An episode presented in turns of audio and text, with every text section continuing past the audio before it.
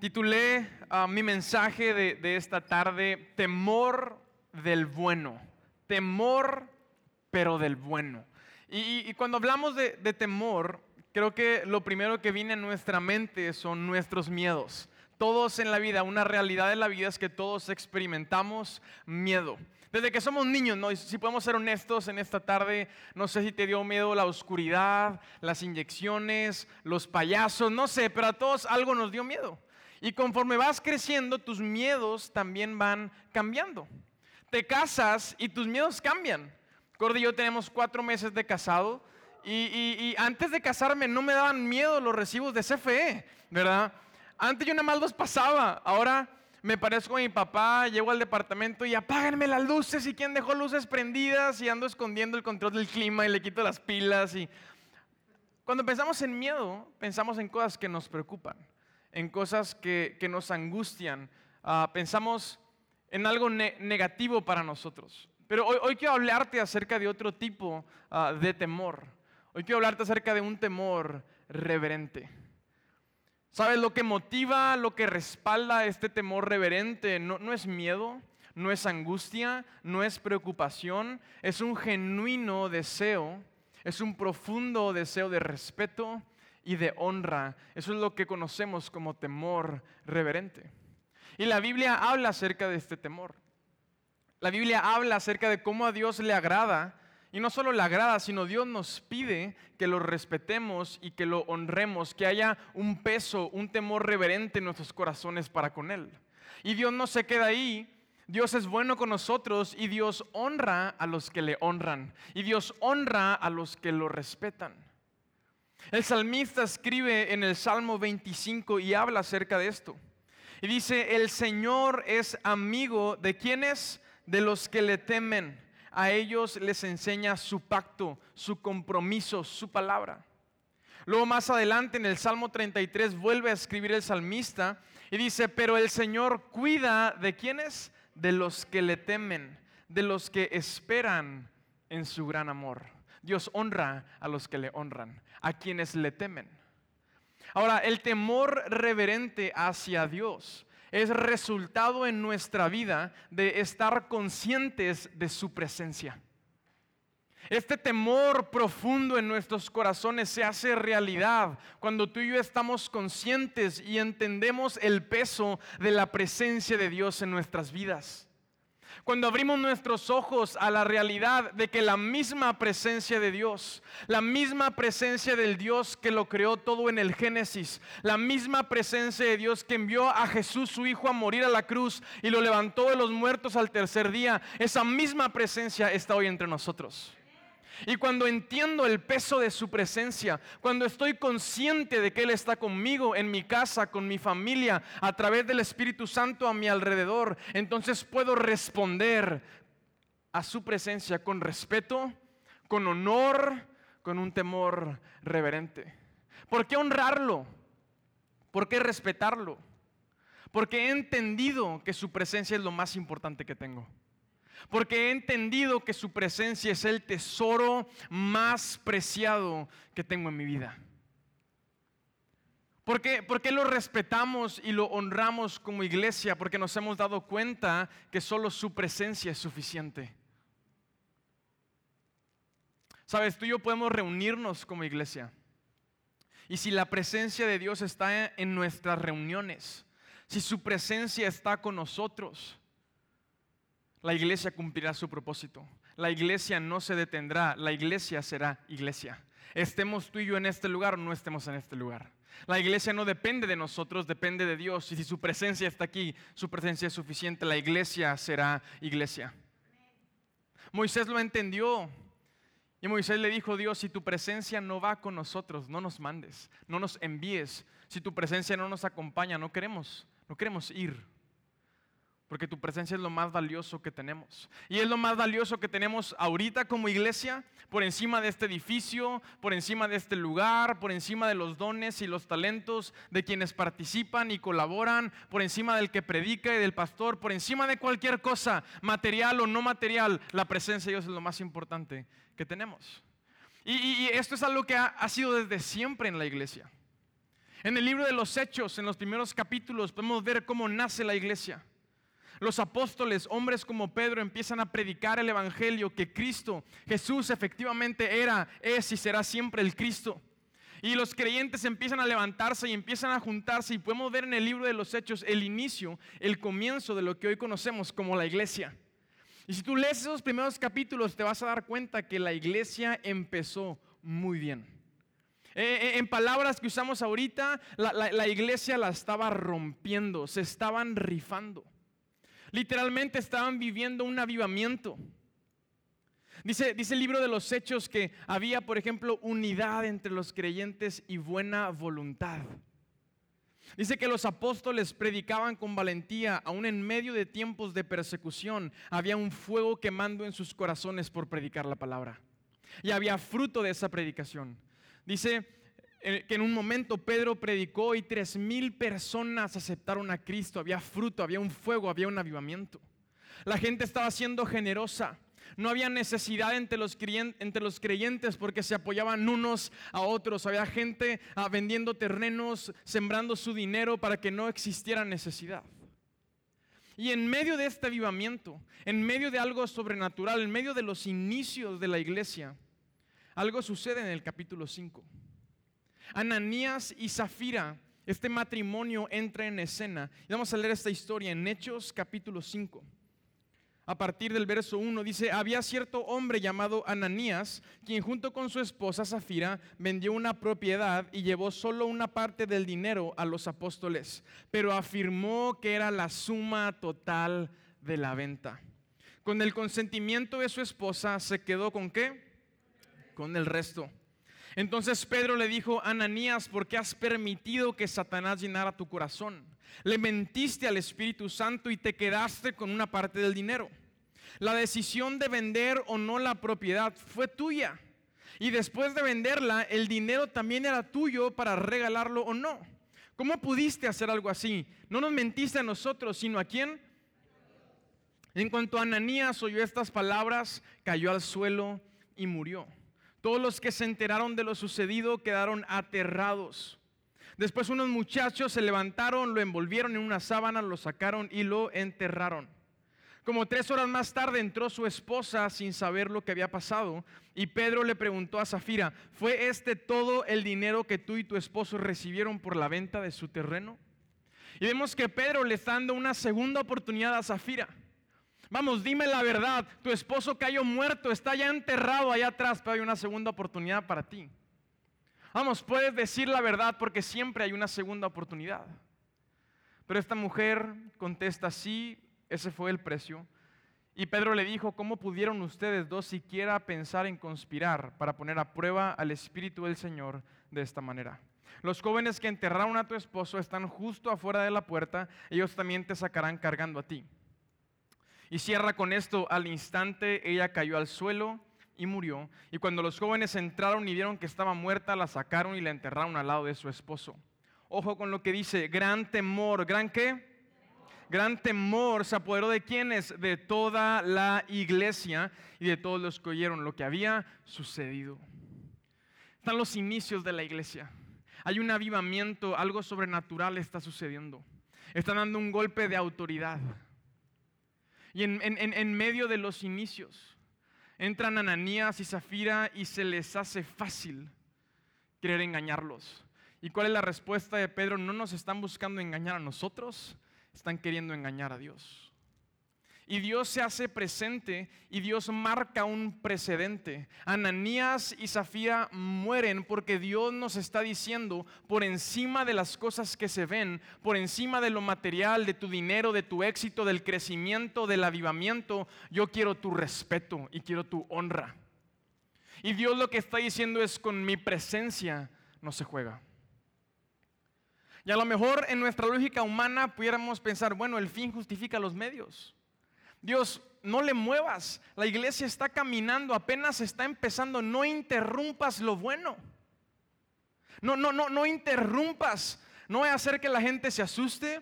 No voy a hacer que la gente quiera dejar de ser generosa. No voy a hacer que estas multitudes se alejen. Pero dice, a mí no me interesa lo que se ve. Con mi presencia nadie juega. No se distraigan, no se trata, no se trata del éxito que tus ojos ven. Cuando se trata de mi presencia, lo que más me interesa de ti es tu honra y tu respeto, que tiembles, porque yo soy Dios y mi presencia es lo más valioso que te he dado. Y Dios marca un precedente. Ahora, ¿cuál fue el error de Ananías y Zafira? Se les hizo fácil. Se lo tomaron muy a la ligera. Y, creo que lo más triste y lo que más coraje debería de darnos de esta historia es el motivo detrás de lo que Ananías y Zafira estaban haciendo. ¿Qué, es lo que motivó a Ananías y Zafira para engañar a los apóstoles? No era el dinero. Si ellos realmente quisieran el dinero, no hubieran donado el terreno o se hubieran quedado con toda la parte de la venta. No les interesaba el dinero. ¿Qué es lo que ellos querían? La atención de los apóstoles la atención de la gente. ¿Qué es lo que Ananías y Zafira querían? Que Pedro les aplaudiera. Que pudieran levantarse ellos el cuello y decir, nosotros, nosotros dimos ese terreno. Ganar estatus entre los creyentes. ¿Qué es lo que querían? Llamar la atención de la gente que estaba ahí. ¿Qué es lo que querían? Un prestigio. Llamar la atención, lo superficial. ¿Y qué les terminó costando? La misma vida. Pedro le dice a Ananías, Ananías, ¿cómo pudiste dejar que Satanás llenara tu corazón? Y esto nos, muestra un principio espiritual. En lo espiritual no existe tal cosa como una casa vacía, como una casa desocupada, como un corazón vacío. Donde no habita la presencia de Dios, habita el pecado donde no hay un profundo temor por respetar y honrar a Dios, donde no está su presencia, habita el pecado. Y el pecado te engaña, el pecado te manipula, el pecado te humilla, te ata. Yo está diciendo, no, no, no me interesa que digan que son creyentes. No me interesa que se impresionen entre ustedes. No, no, no, no me interesa que te pongas este sobrenombre de ahora soy cristiano. Me interesa que me respetes. Y donde no está mi presencia, donde no hay un temor profundo, consciente de lo que significa mi presencia, ahí va a estar el pecado. Ahora, si tú y yo lo ponemos en la balanza y empezamos a analizar, Ananías, Zafira, por querer llamar la atención, por querer tantita atención, quisiste engañar a Dios, y eso te terminó costando la vida. Y cuando lo ponemos en la balanza y lo analizamos ahorita, creo que todos pudiéramos decir, con todo respeto para Ananías y Zafira, pero fue una decisión muy tonta. Por un poco de atención perdiste tu vida, la única vida que tienes. No hay otra oportunidad, no, no hay una segunda. Es la única. y por las cosas que se ven, perdiste tu vida. Y cualquiera en su sano juicio diría, ¿cómo puedes decidir algo así? ¿Cómo, cómo, cómo puedes caer en eso? Pero sabes, ese es justo el problema. Porque cuando no hay un profundo temor en nuestros corazones, cuando no temblamos al darnos cuenta que la presencia de Dios está con nosotros, no, no hay temor, no hay convicción. Y el pecado entonces habita en nuestro corazón. Y en Proverbios Salomón habla acerca del pecado. Mira lo que dice Proverbios 5 en el verso 22. Dice, un hombre malvado queda preso, queda como preso por sus propios pecados. Son cuerdas que lo atrapan y no lo sueltan. Morirá por falta de control propio y se perderá a causa de su gran de su gran insensatez. Una persona sensata es una persona que tiene buen juicio. Y una persona que tiene, buen juicio es una persona que tiene la capacidad de tomar buenas decisiones. Es una persona que tiene la capacidad de analizar la situación, analizar las opciones, procesarlo, ser sabio y finalmente tomar una buena decisión. Eso es ser sensato. ¿Y, qué es lo que Proverbios nos dice? el pecador morirá por su pecado, porque el pecado son como unas cuerdas que te sueltan y, que, te atrapan y no te sueltan. Y dice, el, el pecador se perderá por su insensatez. El pecado corrompe, el pecado anula, destruye nuestro buen juicio.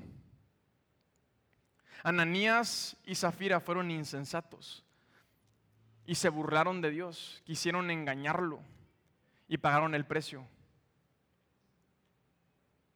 El pecado anula nuestra sensatez, anula nuestro buen juicio. Y hoy, hoy es triste ver en, en, nuestra sociedad, y Dios nos libre de verlo en la iglesia, pero a hombres y mujeres siendo insensatos a causa de su pecado. Y entonces puedes hoy en día ver a hombres, padres de familia que se casaron, que hicieron un compromiso abandonando a sus hijos, abandonando a su mujer por otra mujer. Y tú dices, eso no tiene lógica. ¿Quién en su sano juicio decidiría algo así? ¿Cómo puedes dejar? Tus hijos te aman, tu esposa te ama, has construido un hogar. ¿Cómo te largas? Pero es a causa del pecado que perdemos nuestro buen juicio y caemos en ser insensatos. ¿Y por qué vemos a tantos jóvenes perdiendo su vida, tomando decisiones tontas a la luz de la verdad? Porque por su pecado, por nuestro pecado, somos insensatos. Y que Dios nos libre como iglesia de querer jugar con la presencia de Dios. Que Dios nos llene de un profundo temor y respeto por su presencia, porque el insensato caerá por su pecado. Porque el pecado son como unas cuerdas que no te sueltan. Sabes, cuando no hay temor en nuestros corazones, cuando no hay un profundo peso por respetar a Dios, entonces somos desobedientes. Porque si su presencia no me hace temblar, ¿cómo voy a obedecer sus principios? ¿Cómo voy a obedecer sus mandamientos? Y cuando hay desobediencia en mi corazón, eso refleja que en mi vida hay indisciplina y desorden. Queremos el temor de Dios en nuestras vidas. Queremos el temor de Dios en nuestra iglesia. ¿Sabes cuál es la raíz? ¿Sabes por dónde tenemos que empezar? Por ser disciplinados espiritualmente y por ser ordenados.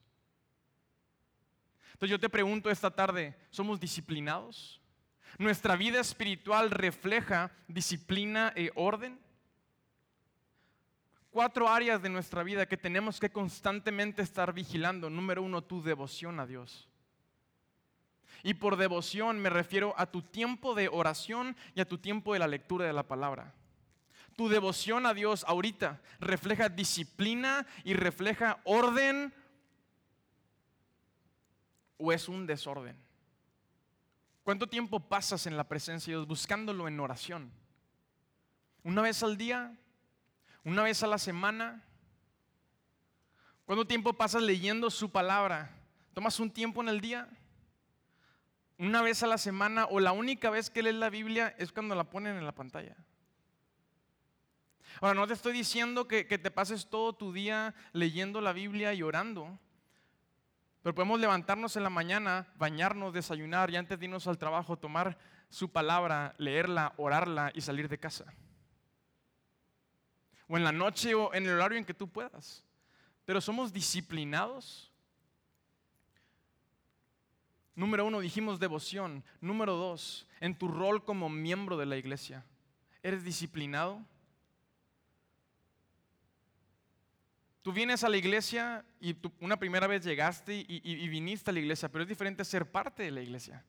Es diferente sembrarme en la iglesia y darme cuenta de mi rol como colaborador para establecer el reino de Dios en la tierra. Y eso requiere disciplina y requiere orden. Empezando por venir y congregarte como iglesia. El domingo tienes separado ya ese día para ir y congregarte porque somos disciplinados, porque somos ordenados, o es si se puede. Hoy en día ya tenemos tres reuniones, tres horarios diferentes. Hace tiempo alguien, alguien me pregunté por alguien, es que se quedó dormido. Empieza a la una y media la tercera reunión. ¿Hay disciplina en nuestro, en nuestra devoción, en nuestro rol como miembro de la iglesia. Número tres, en nuestras relaciones. Dios nos muestra en su palabra con mucha claridad. No hay confusión, no hay a dónde hacerte. Nos muestra cómo se ven unas relaciones sanas. Padres con hijos, hijos con padres. Cómo honrar y cómo tener una relación con tus autoridades, con tus líderes, con tus pastores. Cómo tener una relación romántica si estás saliendo con alguien, si andas de novio, de novia con alguien, si estás casado, La Biblia muestra con claridad lo, cómo se ve el orden y la disciplina en tus relaciones. ¿Qué reflejan tus relaciones? Orden, limpieza, higiene, disciplina. ¿Huelen bien tus relaciones o huele a gato encerrado apestoso allá adentro? ¿O hay algo oculto que no queremos sacar? Ah, la palabra dice, Juan dice, todo lo oculto tarde o temprano saldrá a la luz. Jesús nos lleva a vivir una vida transparente, porque Jesús es la misma luz. Número cuatro, tus finanzas. ¿Qué reflejan tus finanzas? Disciplina, orden. Dios nos, nos pide que seamos buenos administradores. Dios nos enseña a no ser necios con el dinero, a no ser tercos, a no endeudarnos y a honrarlo con nuestras finanzas. Los diezmos no es darle algo a Dios, es regresarle lo que ya es de Él. Los diezmos no es venirle a darle una cuota y un salario a Dios. Dios no ocupa tu dinero, ni tu salario, ni, ni cuotas, si así lo haces. Le estamos regresando por respeto y por honra lo que a Él ya le pertenece. ¿Es posible hoy en día vivir una vida de disciplina espiritual en, los tiempos en los que vivimos? Yo creo que sí. ¿E, e, ¿Es posible obedecer hoy en día? ¿Es posible obedecer si, soy joven, adolescente, si estoy soltero, ah, si siento que se me está yendo el tren, soy papá? ¿Es posible realmente vivir una vida disciplinada, ordenada? Yo creo que sí, iglesia. Yo creo que sí. Y tenemos que empezar ordenando nuestra vida, ordenando nuestra casa, ordenando nuestra familia. Gálatas dice, no, no se engañen, nadie puede burlarse de Dios. Todos cosechan lo que siembran, para bien o para mal, pero todos tarde o temprano cosechamos lo que sembramos. No mencioné esto en las otras reuniones, pero hay una, hay una frase de un libro que estoy leyendo de un pastor llamado Dietrich Bonhoeffer. Es un pastor, que, pastor alemán. Y él hablaba acerca de la obediencia y, dice lo siguiente, la fe solo es verdadera en el acto de obediencia. Sin obediencia la fe se vuelve una mera ilusión piadosa, es decir, una gracia barata. ¿Es posible recuperar la sensatez? ¿Es posible recuperar el buen juicio? ¿Es posible dejar la desobediencia, dejar de pecar? ¿Es posible arreglar mi vida? Sí, sí es posible. Porque Jesús murió en la cruz y el Padre envió a su Hijo para perdonar nuestros pecados. Para romper las cadenas y las cuerdas del pecado que nos atan al pecado. Dios murió, Dios envió a Jesús a que Él moría en la cruz para limpiar la casa que está desordenada, que está vacía, que está descuidada. Y Dios puede hacerlo, pero no a través de una gracia barata, a través de una gracia que le costó la vida a Jesús en la cruz. Y la gracia puede cubrirte la gracia puede limpiarte, la gracia puede restaurar tu vida, pero hay que estar dispuestos a pagar el precio. La gracia no puede cubrir lo que tú no quieres descubrir. La gracia no puede cubrir esas áreas que tú no estás dispuesto a descubrir. Necesitamos de su gracia para ser disciplinados, para ser obedientes y para no perder ese temor. Pero la gracia solo va a cubrir lo que tú estés dispuesto a entregarle a Dios. Si ni siquiera le abres la puerta, si ni siquiera le abres el cajón, si ni siquiera confiesas tu pecado, no, hay perdón de pecados sin arrepentimiento. Y cada uno cosecha lo que siembra. Que Dios nos libre de ser como esa iglesia en hechos, que jugó con su presencia. Que Dios nos libre de ser personas y familias que solo jugamos a ser creyentes, que solo nos camuflajeamos entre aquellos que dicen creer. Ananías y Zafira fue lo que sembraron y su pecado los delató y les costó la vida. Ahora, el temor a Dios no es por miedo, no es por angustia, no es por preocupación, es por estar conscientes de quién es Él, y diferentes veces en la Biblia Dios habla, lo leímos al principio, Dios es amigo de los que le temen, Dios cuida de los que le temen. Y hay promesas, hay promesas para nuestras vidas, para nuestra iglesia, si decidimos tener temor de Dios. Yo quiero despedirme leyéndote el Salmo 112. Es una, una, promesa ah, hermosa de parte de Dios. Y vamos a leer este salmo juntos. Y si tú eres padre de familia, si tienes hijos, yo te animo a que tomes este salmo y, lo estés repasando, lo, tengas ahí siempre presente, que lo, lo declares sobre tus hijos y que lo pongas en práctica, claro. Salmo 112 comienza diciendo, alabado sea el Señor. Como dice, qué felices, ¿qué cómo? ¿Qué tristes? ¿Aburridos? ¿Desamparados? ¿Miedosos? No, qué felices son los que temen al Señor y se deleitan en obedecer sus mandatos. Sus hijos tendrán éxito en todas partes. ¿Cuántos papás quieren que sus hijos tengan éxito en todas partes? Algunos. Algunos. Sus hijos tendrán éxito en todas partes. Toda una generación de justos será bendecida. Dice, ellos mismos serán ricos. Y no solo económicamente, ricos en amor, en salud, en largos días, en esperanza, en trabajo, en oportunidades. Y sus buenas acciones durarán para cuándo? La luz brilla en la oscuridad para los justos. No dice que no habrá oscuridad para el justo. Dice, en medio de la oscuridad su luz no dejará de brillar, el sol no dejará de salir para aquellos que son justos. Son generosos, compasivos y rectos. Les va bien a los que prestan dinero con generosidad y manejan sus negocios equitativamente. Habla acerca de una disciplina, de una buena administración.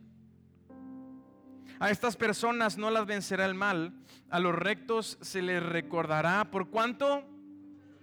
Por mucho tiempo. Un día tú y yo vamos a morir y un día nos van a llorar. Pero ¿qué va a pasar a la semana, al mes, al año? ¿Cómo nos van a recordar? ¿Cuál será nuestro legado como hombres justos? Como padres justos, como padres que estuvimos dispuestos a temblar y a sacudirnos por respeto y por honra a Dios y que pudimos decir no cuando era no. ¿Por qué? ¿Por respeto a Dios? ¿O por insensatos? Verso 7 dice, ellos no tienen miedo de malas noticias, confían plenamente en que el Señor los cuidará. Tienen confianza y viven sin temor Vivimos sin temor, iglesia. No hay preocupación, no hay angustia. El único temor que hay en nuestros corazones es un temor reverente, un profundo deseo por estar conscientes de que la presencia de Dios está con nosotros. Verso 9, comparten con libertad. Perdón, verso 8 dice, tienen confianza y viven sin temor y se pueden enfrentar triunfantes a sus enemigos. Esa es una promesa poderosa. ¿A qué se están enfrentando tus hijos? ¿A qué se van a enfrentar? No se me distraigan por allá. ¿A qué se van a enfrentar tus hijos? ¿A qué se están enfrentando? ¿Cuáles son las tentaciones que seguirán enfrentando a lo largo de su vida? Dejar los caminos de Dios. La apatía, la indiferencia, la tristeza, la depresión, la inmoralidad sexual, el alcoholismo, las drogas. ¿Cuáles son sus tentaciones? el no estudiar, el ser unos vagos y no querer trabajar, en irse con una mujer que no ama a Dios o con un hombre que no respeta a Dios. Esta promesa dice, tus hijos enfrentarán a sus enemigos y saldrán triunfantes de sus victorias.